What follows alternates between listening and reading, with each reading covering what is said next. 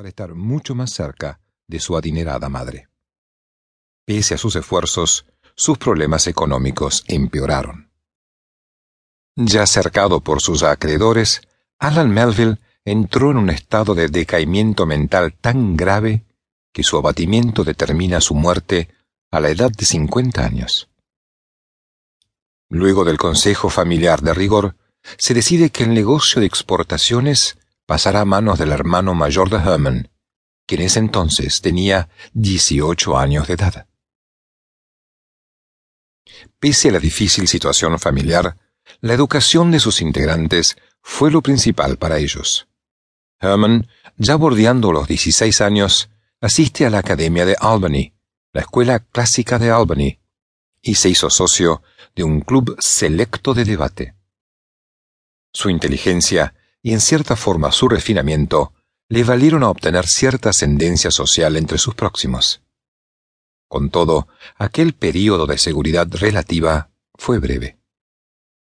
Los negocios familiares parecían no tomar buen camino nunca, y no quedó más alternativa que trabajar, y trabajar en lo que sea.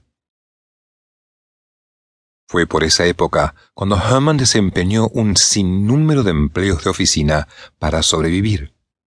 Y los Melville, severamente acosados por la indigencia, pasaron a depender cada vez más de los préstamos que les hacía la familia de su madre, los Gansevoort.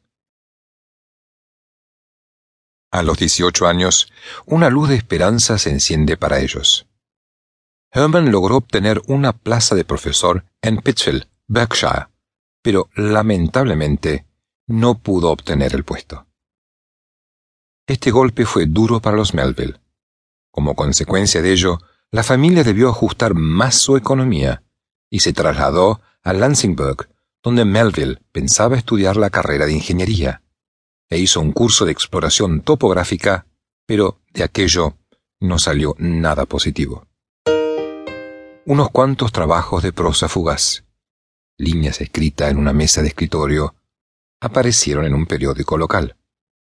En junio de 1839, cuando tenía 20 años, Melville se alista para servir de camarero en la nave St. Lawrence, que iba a hacerse a la mar rumbo a Liverpool.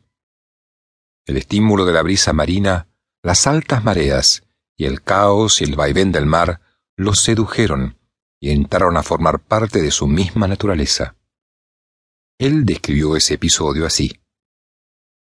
Tenía yo conciencia de algo maravilloso que había en mí, que respondía a toda la conmoción salvaje del mundo exterior, y que se giraba y giraba con los planetas en sus propias órbitas, y que se perdía en un latido delirante en el centro del universo.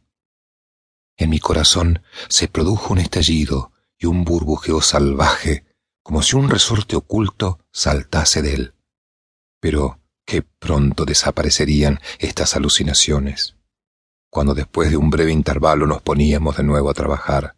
La tarea miserable que yo tenía encomendada era limpiar los gallineros y arreglar la cama de los puercos en las grandes embarcaciones. Me ordenaban las cosas como un esclavo y tenía que trabajar como un asno.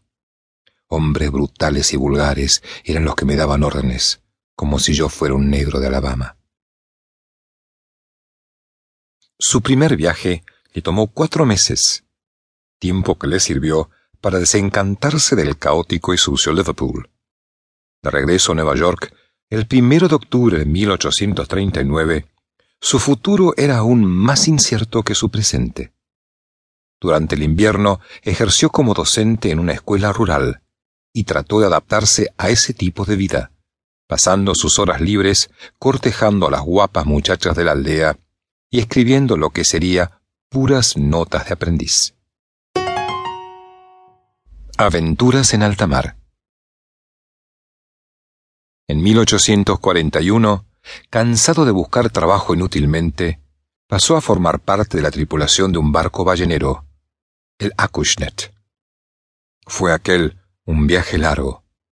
Durante sus horas de aburrimiento, el joven marinero tejía esteras, y en los días de animación se dedicaban de lleno a la caza de la ballena, al descuartizamiento del esqueleto y el aprendizaje de los centenares de detalles reproducidos y descritos brillantes.